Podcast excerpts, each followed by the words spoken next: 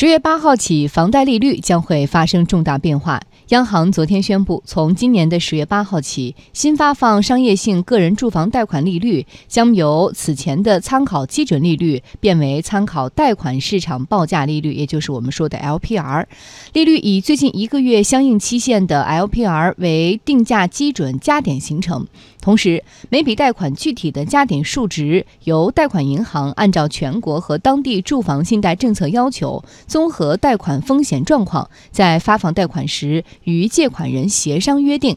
加点数值一旦确定，整个合同期限内固定不变。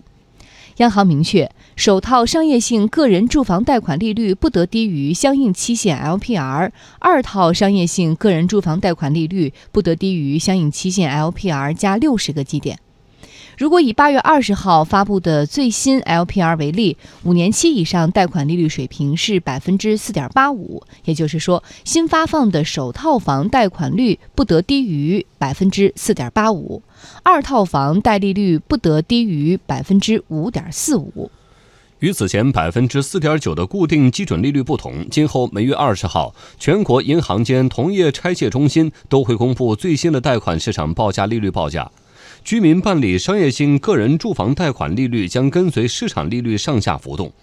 央行在公告中明确，新政主要针对新发放房贷利率，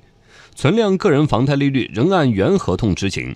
定价基准转换后，新发放的首套房贷首套房贷利率与当前利率水平基本相当。居民家庭申请个人住房贷款，利息支出基本不受影响。同时，央行还规定，商业用房购购房。商业用房购房贷利率不得低于相应期限贷款市场报价利率加六十个基点。公积金个人住房贷款利率政策暂不调整。